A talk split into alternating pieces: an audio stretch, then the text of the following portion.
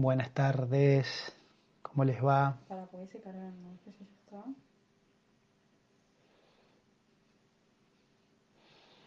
Bueno, no sé si, no sé si están. Buenas tardes, ¿cómo están? Bienvenidos, bienvenidas a esta nueva transmisión en vivo semanal. Preguntas y respuestas con el doctor. Eh, A ver, un poquito más fuerte. bueno, no, muchas reflexiones, todo lo que está sucediendo a nivel local, a nivel nacional, a nivel internacional. Cuánto movimiento con todo esto ya, que no se termina más, seis meses ya de, de toda esta cuarentena. Ya, no, no, no, no. No sé. Bueno, ¿cómo están? Hoy un lindo día, estamos en una semana de la primavera, equinoccio de primavera, Vichepa. Eh, ¿Cómo han estado? ¿Cómo vienen? ¿Cómo van llevando toda esta situación? Eh, es impresionante realmente la cantidad de consultas que tenemos, de, personas, bueno, dudas. Eh, por un lado me apena todo esto que está sucediendo, por otro lado también me entusiasma, me, me entusiasma de esto, ¿no? La convicción de, tener una práctica espiritual fuerte, de, de cuidar la salud. Eh, es impresionante en esta pandemia cómo se aceleró, digamos, la adopción de la Ayurveda, cuántas personas están, están conociendo más el Ayurveda. Bueno, espero, o sea, estar a la altura y poder seguir, digamos, ¿no? Eh, transmitiendo este conocimiento para, para el beneficio de las personas, para que puedan no tener miedo. O sea, lo más importante es eso, no tener miedo, que aprendan a cómo cuidar su salud, ¿sí? que entiendan, digamos, cómo funciona el cuerpo. Eso es lo lindo de la Ayurveda, que te, te da muchas herramientas eh, y mucho conocimiento de cómo funciona el cuerpo, cómo cuidar tu salud. Eh, bueno, me gustaría escuchar comentarios, Juli, de alguna de las personas que estén conectadas. No, nada. Verónica Angeloni, hola Doc, hola Nicasio y Juli, dice Silvia Ruiz. Vicky Benítez dice hola, Silvia Ruiz, Karina Viñas, Cabañas Aymara, hola chicos. Mm, Luján Campos, hola Nick. hola. Así es la quinta brotando. Patricia Pérez, que no volvió a verlo, ya se nota más luz. Sí, sí, ya está eh, los días más largos. Bien, con mucha introspección, se caen, ve- se caen velos, dice Silvia Ruiz. Doris Allán, hola. El mes que viene pidió turno, dice. Verónica Angeloni, acá con Robert, mi pareja, enganchados escuchándolos. Buenísimo. Silvia dice, siempre transmitiendo la sabiduría de los grandes sabios de la antigüedad. Cari Viñas dice, acá bien, sana pero cansada de esto. Patricia dice, hola. Sí, sí, sí. Mara Pozzi dice, hola, con un emoji. Maraposi. Maraposi es mi mamá. Mi mamá, hola mami, ¿cómo estás? Eh, sí. Bueno, voy a, voy a responder un, un mensaje que me, que me hizo Vicky Benítez de lo que estábamos hablando la semana pasada de los ciclos y después quiero hablar un poco de esto, de la coyuntura, eh, lo que yo creo, tirar algunas reflexiones de, de esto, lo que, de lo que podemos hacer nosotros, ¿no? Tenemos que tomar un rol activo. Eh, bueno, en primer lugar, Vicky me preguntaba cómo se relaciona los ciclos naturales, lo del ritu charya, ¿no? Las rutinas a lo largo de las estaciones, con los doyas de cada uno, con la prakriti, cómo lo conjugan. Entonces, ¿se acuerdan cómo dijimos? Teníamos el, el Adana Kala, digamos, que era, o sea, desde el momento del nacimiento de- de- del invierno, ¿sí? 21-24 de junio, eh, que venías en un ciclo, digamos, de, contracción, donde el día se empezaba a alargar, ¿no? O sea que había más deshidratación, más energía solar, más movimiento. Eh, y entonces eh, era un ciclo, digamos, donde los días empezaban a alargar y, eh, y aumentaba la energía de pita y disminuía la energía de capa que tenía que ver, o sea, nosotros cuando pensamos en los doyas tenemos que pensar, pita es el sol, ¿sí? Capa, digamos, tiene que ver con la luna y bata vendría a ser algo así como el viento, ¿no? El éter o el espacio entre ambos. Entonces, a medida que nos acercamos al verano, digamos, el capa disminuye y va aumentando el bata, ¿sí? Eh, perdón, el, el capa disminuye y va aumentando el pita, y después cuando estamos en el solsticio de verano, digamos que es el punto máximo de donde el día es más largo y la noche es más eh, corta, ¿no? Empieza, es el máximo pita, va disminuyendo el pita y aumenta el capa, ¿sí? Entonces, y también el bata, digamos, por el aspecto frío, ¿sí? Pero el bata es seco, a diferencia de capa que es húmedo. Entonces, por ejemplo, las personas pita en verano van a, van a tener que tener más cuidado con el pita, porque el pita va a estar más exacerbado. Lo mismo, digamos, las personas capa en, invierno. Entonces, las personas en invierno, cuando eh, el doya capa predomina, ¿sí? Eh, invierno y primavera, ¿no? Sobre todo, eh, entonces tienen que disminuir el capa. ¿sí? Las personas capa en invierno tienen que comer menos capa que las personas bata o pita. Entonces, en esta coyuntura, lo semejante incrementa lo semejante. Entonces, en una estación donde predomina el doya capa, las personas capa tienen que incorporar menos capa porque lo van a tener exacerbado. Por el contrario, en una estación donde predomina el pita, las personas que tienen características pita, ¿sí? Eh, tienen que eh, disminuir el pita. Y si uno me dice, bueno, pero ¿qué pasa si soy pita capa, ¿no? que parecen como energías antagónicas? Eh, entonces, bueno, de la misma manera, si sos pita capa, eso, o sea, las estaciones en un sentido te benefician, pero siempre es el primer, el, nombre que está al principio es el que más tenés.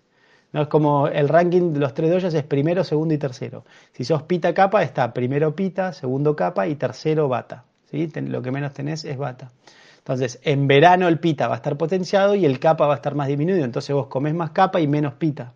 O sea, vas balanceando tu, tu doya. Eh, así que, entonces, bueno, eso es lo que, el entendimiento que yo tengo de esto del ritu charya, ¿sí? Entonces, bueno, eh, no sé si hay alguna otra pregunta respecto a lo que hablamos la semana pasada, me la pueden hacer ahora para hablar de ese tema no voy a hablar un poquito de, esta reflexión de, de, bueno, de toda esta situación, ¿no? Eh, es, es, natural que, nos sintamos, digamos, raros, que nos sintamos incómodos, ¿sí? Toda esta situación de, de, pandemia, como, como decía Karina, algunos se sienten cansados, otros tienen miedo, otros están tristes, otros están ansiosos, ¿sí? Entonces, ¿qué pasa? Como siempre la Ayurveda tiene esta conexión del microcosmos con el macrocosmos. O sea, ¿qué significa esto? Que mi cuerpo, digamos, tiene los mismos principios que el planeta. Y el planeta tiene los mismos eh, principios que la galaxia. Y la galaxia tiene los mismos principios que el universo. Y a su vez mi cuerpo tiene los mismos principios que una célula del cuerpo. Y una célula tiene los mismos principios que un átomo.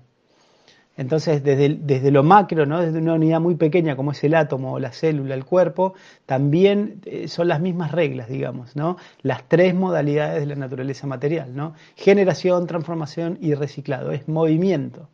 Entonces, eh, hay movimiento. Entonces, naturalmente en el mundo material, como decimos, hay movimiento, las estaciones, los ciclos de verano e invierno, en el día, el día y la noche, o sea, la, la niñez y la adultez, o sea, mi cuerpo está cambiando. Entonces, todo el tiempo todo cambia, constantemente, en, mi cuerpo y en el planeta. ¿sí?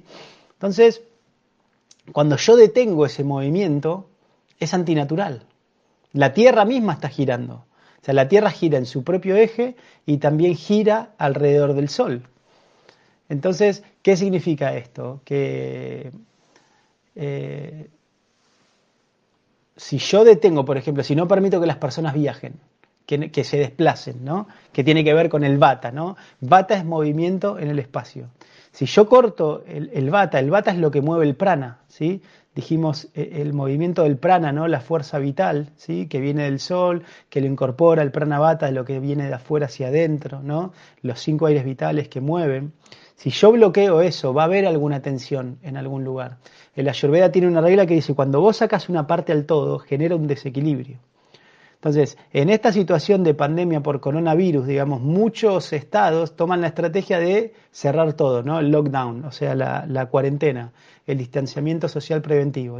no podés ir a visitar a tus padres, no podés ver a tus seres queridos, no podés ir a un evento social, no podés eh, eh, viajar. Entonces, esa quietud, digamos, es sacar esa parte, o sea, o trabar una parte de los doyas, va a generar una tensión en algún otro lado. Entonces, puede ser que esa tensión vos la aguantes un momento, pero llega un momento que a medida que pasa el tiempo el desequilibrio va siendo mayor. Entonces, ese movimiento que no es externo, internamente se tiene que producir y se tiene que balancear. Entonces, por algún lado salta. Entonces, estos son momentos donde estamos viendo, ¿no? al menos yo en mi experiencia por, por mi relación con los pacientes, vemos que, por ejemplo, internamente las personas, como recién decía Silvia, internamente las personas están cambiando mucho. O mismo las dinámicas dentro de la familia están cambiando mucho. Eh, algunos conflictos se resuelven, en otras aparecen conflictos, ¿sí? ¿Por qué? Porque no hay movimiento, o sea, porque es como poner un estanque, es como poner un, perdón, un dique, es como hacer un dique en un río. Si vos en una corriente de un río pones piedras y, para evitar la corriente, vas a ver toda una acumulación de energía adelante y disminuye la energía corriente abajo. Pero dentro de ese lago vos vas a tener un movimiento, porque ese movimiento no lo podés frenar. Entonces, eh, es una cuestión muy antinatural la que estamos viviendo, completamente antinatural. Entonces, es un momento para no tomar decisiones, es un momento más que nada para ir hacia adentro. Eh, reflexionar y sobre todo preguntarse el sentido de, la vida. Es muy importante para poder superar y, sobrellevar esto, tener una visión trascendente, o sea, los pies en la tierra pero la, cabeza en el cielo. Por eso siempre hablo tanto de la, de la, de la práctica espiritual. Y en un sentido es muy importante, es muy importante tener eh, una coyuntura, o sea, es muy importante, perdón, entender la coyuntura en, el tiempo en que estamos viviendo. O sea, cuáles son los valores, qué es lo que impera. Entonces, cuando Silvia la semana pasada me preguntaba, bueno, ¿tenemos que hacer caso a esto de la, cuarentena? Entonces, en un sentido, y si tenemos que hacer caso, no nos queda otra, porque no nos podemos revelar. ¿Qué vamos a hablar? ¿Qué vamos a armar? Una revolución, pero al mismo tiempo tenemos que tener entendimiento. ¿Sí? Por ejemplo, mi entendimiento con respecto a la cuarentena es que si, las personas, si, la mayor cantidad de mortalidad o de efectos severos, ¿no? de infecciones por coronavirus, se da en personas mayores, ¿por qué no cuidamos simplemente a las personas mayores? ¿Por qué no hacemos toda una logística para que las personas mayores estén protegidas, ¿sí?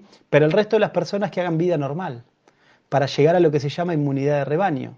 ¿No? Ahora está toda esta cosa de que, parece que si aumentan casos es como peor. Pero en realidad no, porque es sabido, siempre lo dijimos y lo vengo diciendo desde el inicio y está en el paper que les mandé a todos al inicio de la pandemia, ya por marzo, que decimos que el coronavirus, como, no, como es una infección nueva, es un virus nuevo de infección a los humanos, no hay inmunidad natural, no hay inmunidad de rebaño. La mayoría de las personas se van a contagiar, como 80%. Entonces, el problema no es si te vas a contagiar o no. Entonces no tenemos que tener una estrategia de decir para que no se contagie la gente. Por el contrario, tenemos que tener una estrategia que se contagie mucha gente de bajo riesgo, o sea, gente saludable que tiene infecciones leves, porque van a hacer una inmunidad de rebaño, eso va a hacer que el virus vaya transmutando y se, se equipare, digamos, mi sistema inmunológico, el sistema inmunológico de la población, con la infección de coronavirus y después suceda lo que pasa con el virus de la gripe, que es un virus estacional. ¿Sí? Entonces, cuando vos tenés esta eh, inmunidad de rebaño, después eh, la cuestión ya no es más peligrosa, porque ya toda la población, toda la población ya tiene eh, anticuerpos contra el coronavirus. Entonces, no genera una reacción inflamatoria tan severa como la que se ve en algunas personas. Porque en realidad los problemas con el coronavirus no es por la infección en sí, sino por la reacción inflamatoria que el cuerpo hace para combatir, por la activación desmedida ¿no? digamos como el, exceso de pita excesivo, o sea, el aumento eh, exponencial del pita, ¿no? para hablar en términos ayurvedas, internos en el cuerpo, eh, para combatir la infección del virus. Entonces eso genera trombosis, ¿sí? genera digamos que la sangre, que es el sistema, el, tejido pita por excelencia, se empieza a coagular y entonces no hay oxigenación, o sea, la circulación pulmonar se bloquea entonces la sangre no se puede oxigenar y eso trae insuficiencia respiratoria. ¿no? Es lo que le pasa a las personas que tienen complicaciones por coronavirus. Entonces, lo que nosotros, por eso es, tan importante entender el ayurveda, ¿no? Y las pautas que siempre decimos, aumentar ollas, aumentar la inmunidad, para no tener esta reacción desmedida, sino una reacción adecuada. ¿Sí? Si una persona está bien inmunológicamente, lo más probable es que se contagie de coronavirus y tenga una infección leve como le ha pasado ya a varios de mis pacientes, ¿sí? que han tenido coronavirus. A mis vecinos, yo vivo acá en el campo, mis vecinos acá de las cabañas acá atrás están pobres con coronavirus. Ya pasaron lo peor, ¿no? Es un matrimonio, así, son mayores ellos encima. Eh, él tuvo muy débil, tuvo astenia, no pudo salir de la cama por un momento, pero ya están mejor, se están recuperando. Entonces, eh, lo que yo les sugiero a todos ustedes es que obviamente no sean rebeldes, no tengamos en cuenta la, todas estas recomendaciones, digamos, del Estado, pero internamente ustedes, digamos, o sea, cuiden a las personas eh, mayores. Si tienen familiares, digamos, mayores de 65 años, si tienen familiares que tienen eh, factores de riesgo, digamos, cuídenlos a ellos, pero después la interacción con niños, con personas eh, menores, que sea normal. Bien, y si ustedes conocen a alguien que tiene síntomas, por ejemplo, cuando ustedes tienen una persona que tiene síntomas probables de coronavirus, esa persona sí que se aísle, no se junten con esa persona. Pero no tengamos miedo de interactuar con personas sanas, personas que no tengan síntomas. Y sobre todo si son de grupos etarios, digamos que no son de riesgo, ¿sí? porque eso no representa un riesgo, eh, o sea, está demostrado que esas personas no, no, no tienen complicaciones por el coronavirus. ¿sí? Eh, no sé si se entiende este concepto. A ver, voy a, voy a ver los comentarios.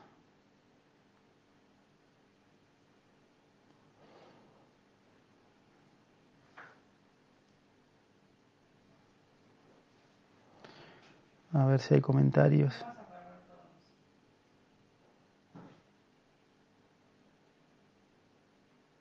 diciendo desde el inicio y está en el...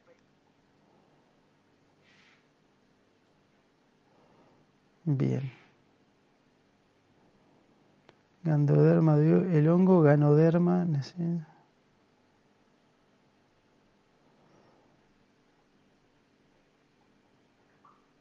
A ver, acá estoy viendo. Dice, el sentimiento, dice Karina, el sentimiento es como que la vida quedó stand-by al principio, era todo lindo, pero ya pasó demasiado tiempo. Esto no es natural y no soy anticuarentena. No, está bien, Karina, lo que estás diciendo. O sea, porque no es una cuestión esto de anticuarentena y demás. Cuando yo hablo de la coyuntura, lamentablemente eh, vivimos en una era donde hay falta de liderazgo. ¿Sí? donde es muy difícil, eh, es muy difícil, o sea, entender, o sea, qué se debe hacer y qué no se debe hacer. Eh, entonces, o sea, los, líderes mundiales, ni siquiera digo los de Argentina, los líderes mundiales, o sea, en un sentido están ciegos porque no entienden el sentido de la vida humana. Entonces los objetivos que ellos buscan los objetivos que ellos buscan no son los apropiados. Entonces es natural que no tengan las herramientas. Entonces, como digo, sí, es completamente antinatural. Yo, o sea, no sé, no soy un experto en salud pública, no soy un experto en epidemiología, pero no, no le estoy encontrando mucho sentido a, seguir, digamos, evitando los contagios evitando así, que, que, de hecho no se están evitando porque los contagios aumentan, pero toda esta situación de las personas aisladas, encerradas, eh, sin los niños sin ir a clases, o sea, parar la educación, ¿no? O, o, resignificarla. Que por un lado eso está bueno, digamos, pero por otro lado, como digo, genera tensión. Entonces creo que el problema mayor, digamos, que yo veo de todo esto es la tensión emocional que crean las personas, ¿sí? Las personas realmente están sufriendo a nivel emocional y están teniendo conflictos a nivel relaciones. Entonces, eso es lo más peligroso, digamos. Eh, el daño que el daño que se genera en las relaciones.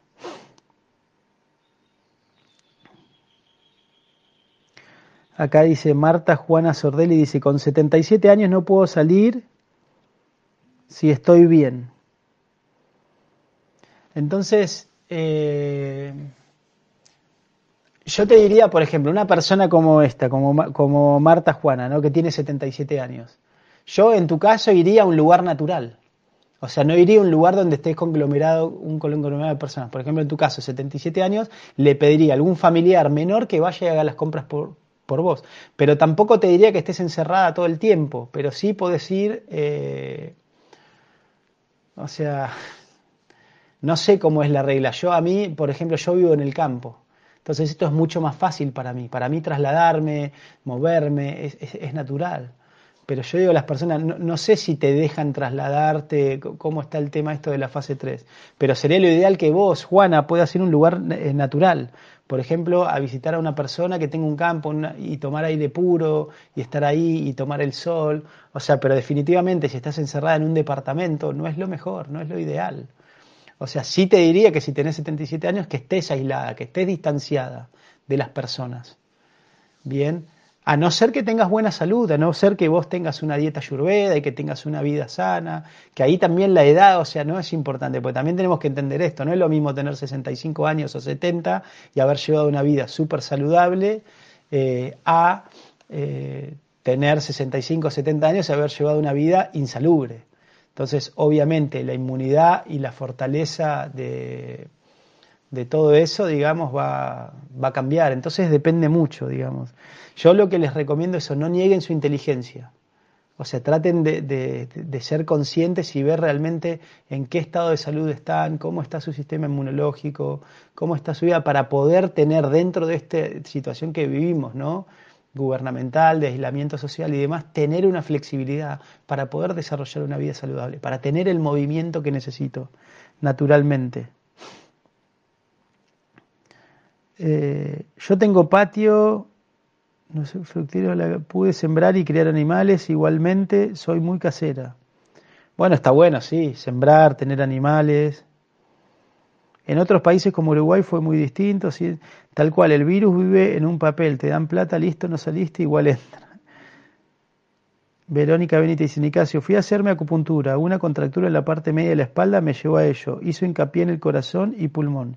Pienso que fue después de esa estadía en el hospital con mamá. Afloró la tristeza y soledad. Ellas me enseñan, estoy aprendiendo. Está bueno, sí, no podemos negar nuestras emociones, como decimos siempre. Todo lo que siento es verdad, todo lo que pienso es mentira. ¿Sí? Entonces, eh, tener en cuenta, digamos, eh, esa cuestión, digamos, de aprender de nuestras emociones.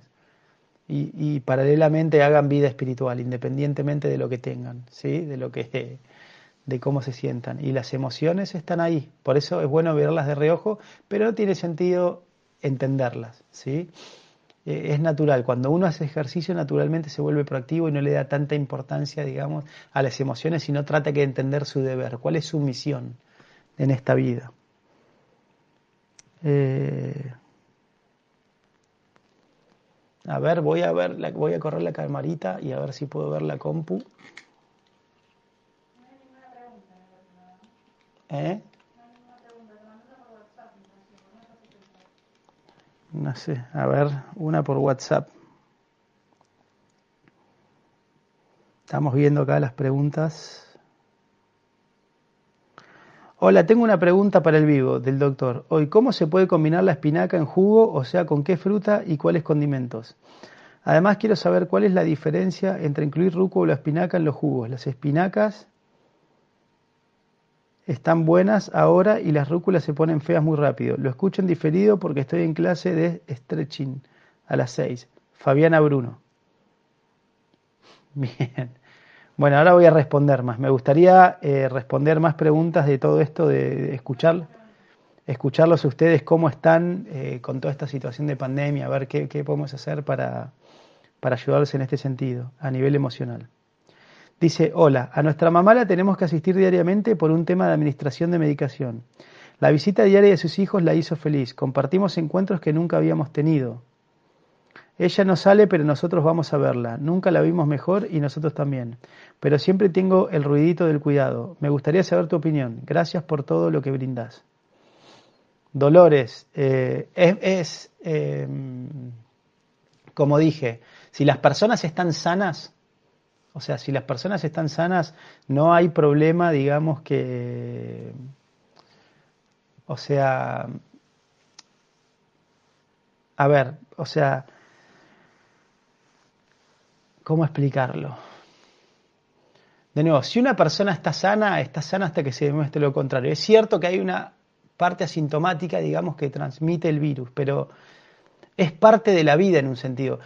Si, tus hermanos, ¿no? Si están sanos, yo diría, o sea, que no veo ningún inconveniente en ir a visitar a un ser querido.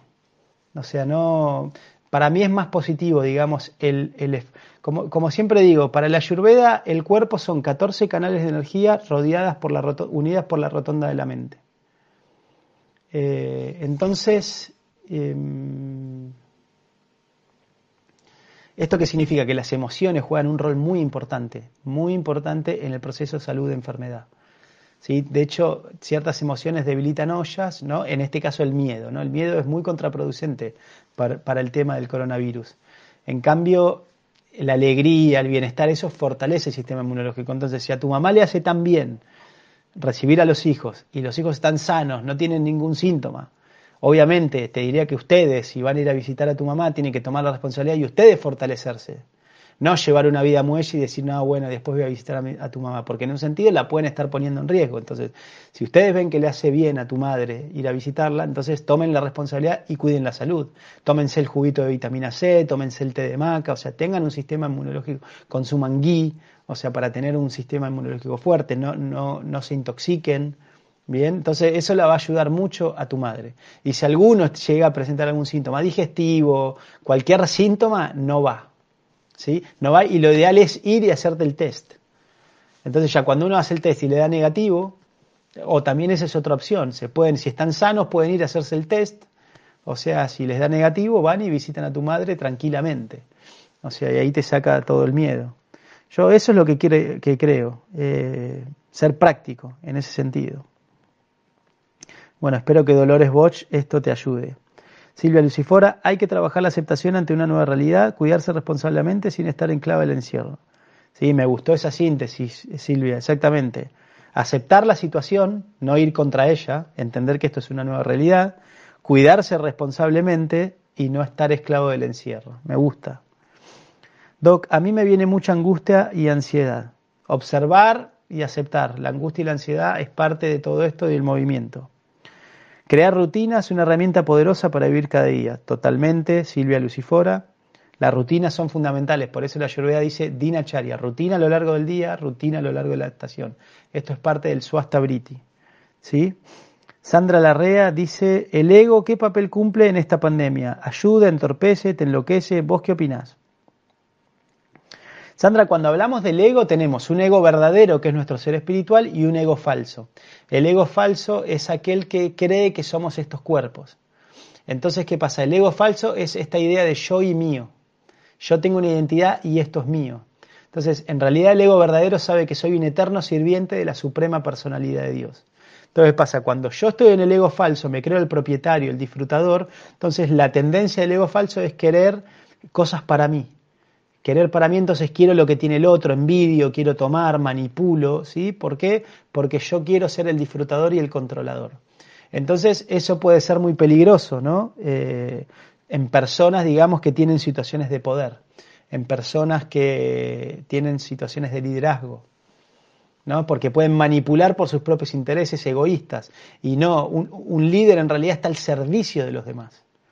O sea, un líder es un sirviente, lo que está es trata de, administrar las cosas, digamos, por el cuidado, por el bien de todo el mundo. Entonces, eso es eh, fundamental, es muy importante. entender eso. Así que el ego en las manos una persona que por eso digo que los líderes son ciegos porque no tienen esta visión trascendente no entienden el sentido de la forma de vida humana entonces es muy difícil que puedan guiar a las personas adecuadamente por lo tanto ellos tienen una visión parcial de la realidad y muchas veces esto genera sufrimiento genera hambre genera guerras ¿sí? genera sufrimiento en las personas angustia como están diciendo acá muchos bien no, no están pudiendo, digamos, eh, resolver esto, el malestar generalizado que hay. Por eso, como dijo Silvia, aceptar esta nueva realidad, aceptar esta coyuntura, refugiarnos en los valores eh, espirituales, en el amor, en las relaciones personales, el amor que damos y el amor que recibimos. Caminé muchísimo de un extremo a otro de la ciudad, salir, ver el sol y estar con personas me llena de vida y alegría. Excelente, Silvia, buenísimo. Doris Allan, por favor te pido Nicasio, esperé hasta el lunes para preguntarte sobre ganoderma. No quise molestarte por WhatsApp. Ganoderma, ¿qué es el ganoderma, Doris? A ver.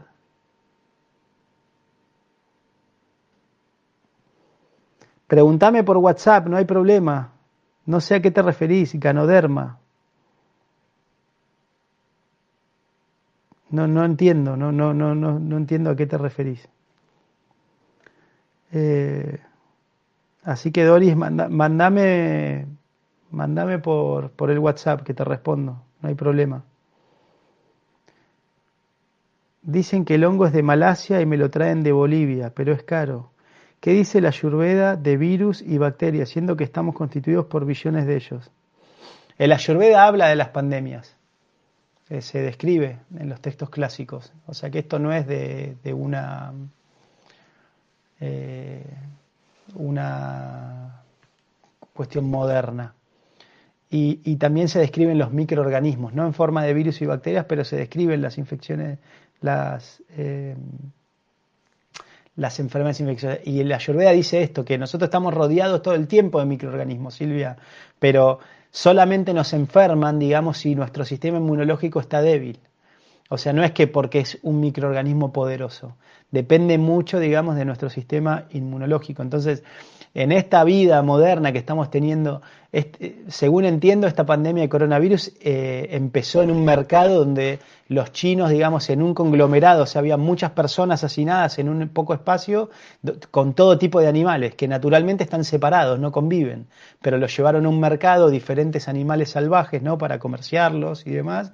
Entonces se genera una situación completamente artificial especies que no están tan juntas, entonces hay todo un intercambio biológico de microorganismos y genera esta cuestión.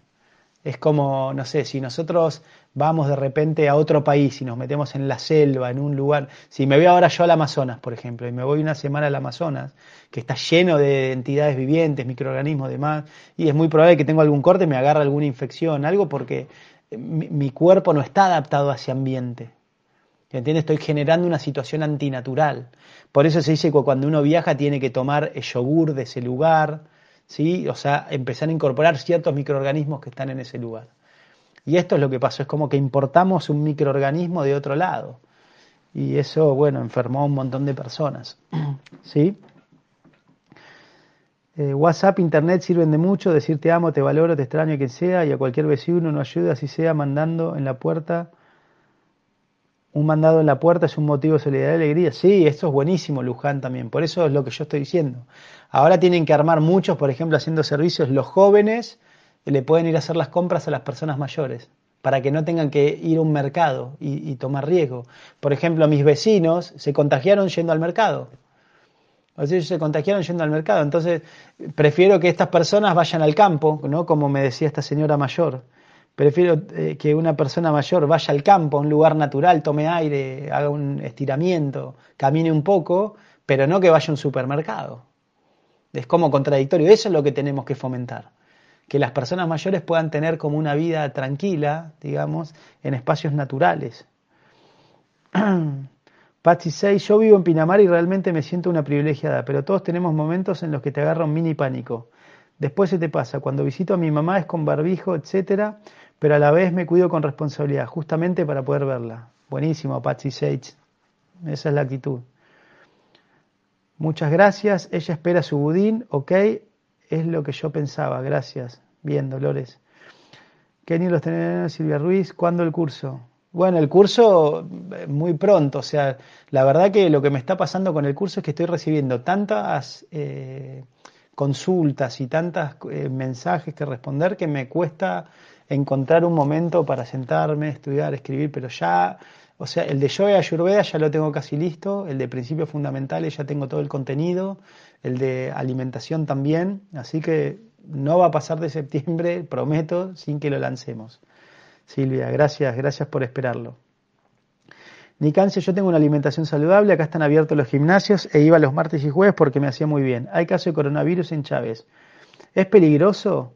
Tengo contacto con mi mamá enferma.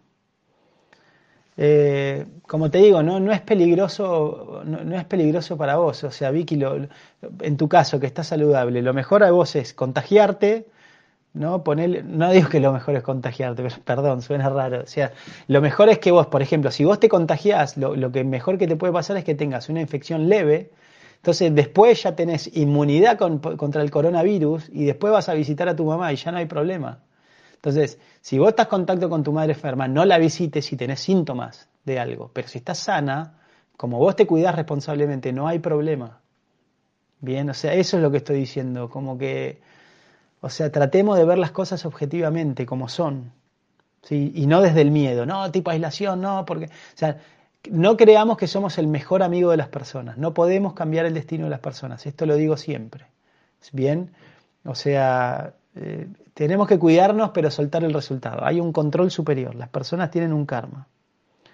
Para una mamá embarazada con falta de hierro, ¿qué le recomendás, Nicasio? Full leche de almendras con jugo de naranja y miel. Un litro por día. Eso la va a ayudar. Gracias, Nicasio. Me encanta escucharte. Sos tan claro como Rama. A quien escucho también. Los dos son mi gran ayuda. Qué grande Rama. Gracias, Sandra. ¿Cuál es el origen de los hongos en los pies y cómo se pueden curar? El origen de los hongos en los pies es eso también, humedad excesiva, de falta de inmunidad. Entonces eh, vienen los hongos y lo que yo doy para los hongos en los pies es una mezcla de eh, un jugo de jugo de jengibre con jugo de limón, una mezcla así, rayás jengibre, le sacas el jengibre fresco, le, le sacas el jugo, limón y eso te lo pones con una gasa a la noche Bien. No la tengo Julia casi, que permiso, voy a prender la luz, ahí vengo.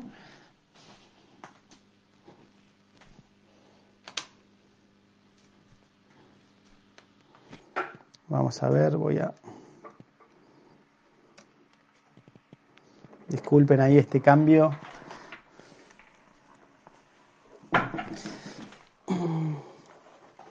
Entonces, ahí me ven, sí, perfecto. Vamos a seguir con los mensajes. Acá estoy viendo Haribol, Nicasio y Juli. Estuve escuchando a los maestros científicos de Jounti y todos hablaron sobre lo que produce el miedo. Nicasio, hablanos por favor sobre todo lo que trae aparejado esa sensación. Bueno, el miedo obviamente es... Eh, a ver, esperen un segundo. ¿eh? Estoy acá medio enredado. El miedo es es, afecta directamente el sistema inmune. O sea, el miedo eh, afecta eh, sobre todo no solamente el sistema inmune, sino que afecta el, el, aparato respiratorio. O sea, los pulmones se ven afectados con, con el aparato, sí, el aparato respiratorio. O sea, el miedo afecta a los pulmones el que se llama avalambaca capa. Entonces, el miedo es lo peor que podemos hacer para el coronavirus que tiene, o sea, que tiene trofismo respiratorio. Así que hay que observarlo y liberarlo. Bien. Entonces, bueno, qué buen dato con la alimentación cuando viajas, gracias. Gran espacio, siempre muy claro, espero el curso. Vamos con ese libro, dice, hola Gastón querido. Sí, sí, sí, con el libro. El libro lo vamos a acotar, me sirvió mucho tu feedback. Me sumo al taller de Joe Ayurveda, sí, está buenísimo ese, esperando curso. Uy, qué presión me ponen esperando el curso. Me pone mucha presión. ¿eh? Créanme que lo quiero lanzar el curso porque va a estar buenísimo, les va a aclarar. Lo que más quiero es que ustedes entiendan en la Ayurveda, como digo siempre, que lo puedan usar para ustedes mismos y al mismo tiempo, eh, después que ustedes puedan ser terapeutas, ayudar a otros. Ese es mi deseo. Eh, Rama, Rama, Ramanuja es una, es, eh, es un, ¿cómo explicarlo? Él fue un monje védico, fue un monje Hare Krishna durante muchos años y él ahora, él está como eh, Rodrigo Joaquín del Pino, tiene Instagram, así, creo que Facebook también, y él da muchas charlas, ayuda mucho a las personas para acercarse a la práctica espiritual. Les recomiendo que lo, que lo usen, que, que lo escuchen. A ver, acá hay un montón de mensajes. Dice...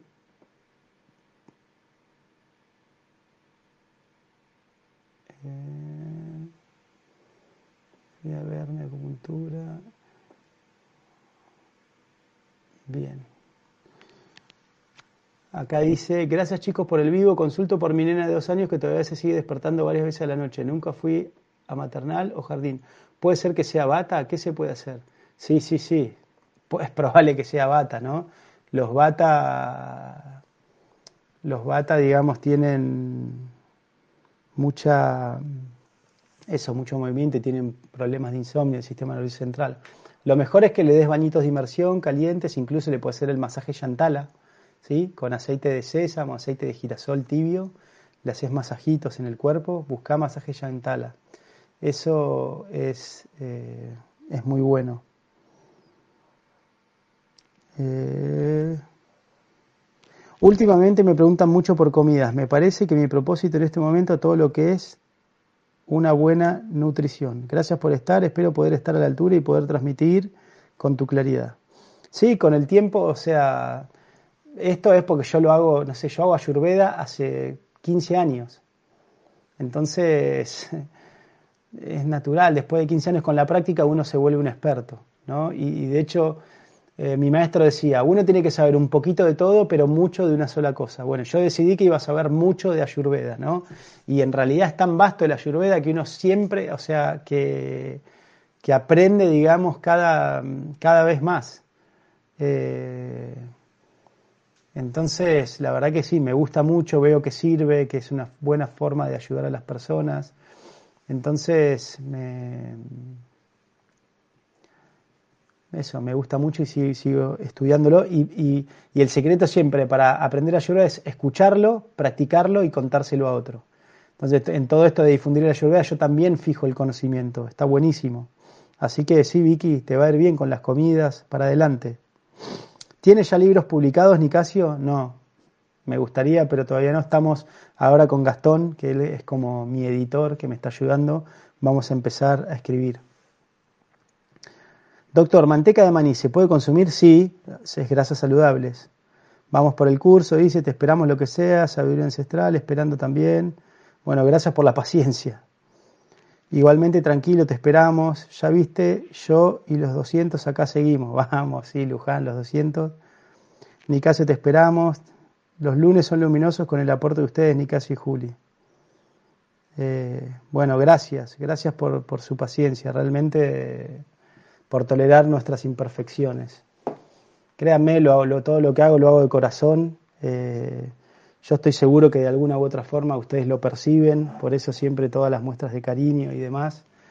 Eh, tengo mis imperfecciones, no, soy bueno con los horarios, respetar los tiempos, pero créanme que trato de hacer lo mejor de mí para, ustedes, para asistirlos, estar ahí. Eh, bueno, así que muchas gracias. Eh, no sé, creo, creo que ya respondí todas las... Sí, ya respondí todas las cosas, me parece. Mostrar comentarios, sí, ya respondí todo. Bueno, ya no, no hay más comentarios aquí, al menos. Entonces, eh, vamos a... Ah, sí, acá había una pregunta del WhatsApp que me mandó Juli una pregunta del WhatsApp que la voy a ver, dice esto. De la espinaca en jugo, ¿con qué fruta, cuáles condimentos? Mira, yo te recomiendo si vas a hacer un jugo de espinaca combinarlo con una fruta ácida, por ejemplo con limón, bien, o con pomelo, lo mismo que la rúcula. ¿Sí?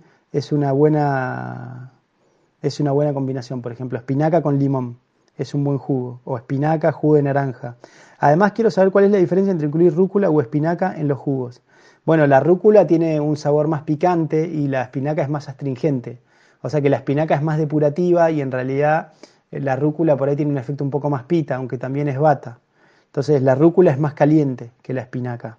La espinaca va a ser más depurativa todavía, la rúcula es un poco más tónica. Bien, eh, así que bueno, espinaca con limón es una buena, o espinaca con pomelo. Esa es, una buena combinación y le puedes agregar perejil y también o apio. Esa es una buena combinación, eh, Fabiana Bruno. Bien.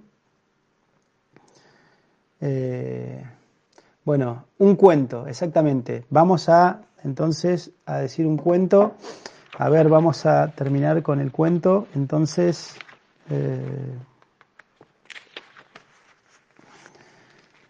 vamos a hacer un número del 125 al 150.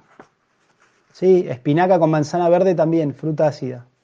Está bueno, manzana verde, kiwi, eh, pomelo, limón, mandarina. Bien. Ahí Fabiana recién entra, qué bueno. Entonces, el primer número que llegue del 125 al 150, vamos a elegir entonces el cuentito para terminar este vivo. ¿Eh? Realmente muchas gracias por, su cariño. 132, ahí Karina Viñe, 132. Se llama La taza de té. Después Laura Ferri llegó más tarde, 128. La taza de té. 131.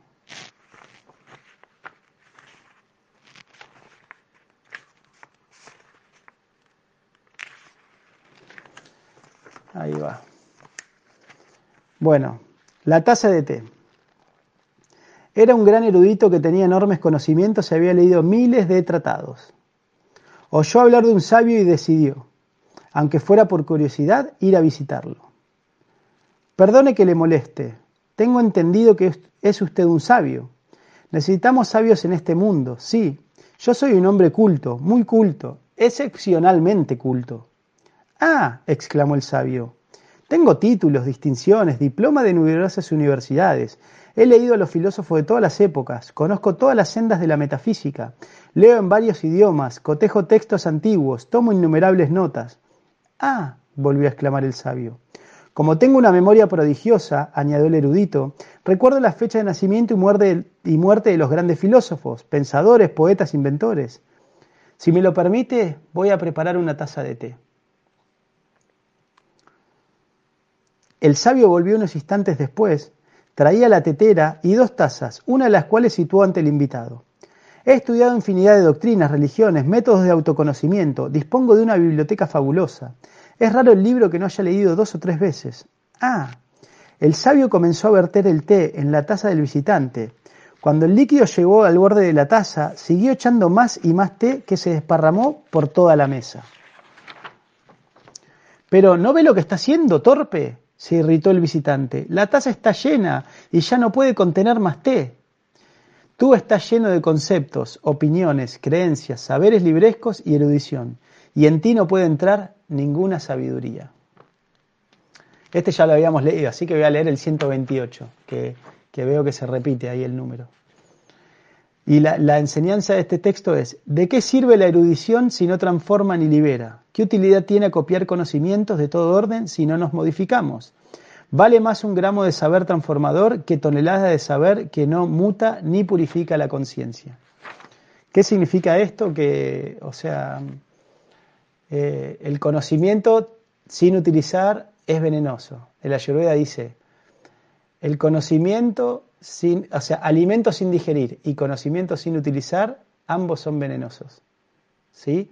Esto eh, es lo que dice la Ayurveda. Entonces, conocimiento que no se practica no tiene sentido. Voy a leer otro cuento porque este ya lo habíamos leído, los que están conectados del primer vivo seguro ya lo escucharon, y el 128 salió dos veces acá. Así que, como está dos veces acá el 128, tres veces, wow. Así que vamos a leer El Guerrero, se llama este. Wow, muy bueno este cuento, ¿eh? El guerrero. Era un oficial que llevaba años en las montañas combatiendo contra los insurrectos. Muchas veces había estado a punto de morir y eso le había llevado a plantearse interrogantes metafísicos y a preocuparse por la otra vida, hasta tal punto que había empezado a obsesionarse por si tras la muerte había infierno o paraíso. Se enteró de que había un sabio en una cueva y decidió ir a visitarlo. ¿Qué deseas de mí? ¿Puedo ayudarte en algo? preguntó el maestro cuando le vio ante sí. Señor, en estos últimos meses, tal vez porque veo el rostro de la muerte de cerca, a menudo me he preguntado con angustia si hay infierno y paraíso. ¿Y quién me hace esa pregunta? interrogó acremente el eremita. Un guerrero, un oficial que defiende las fronteras. ¿Tú un guerrero? preguntó despectivamente el eremita.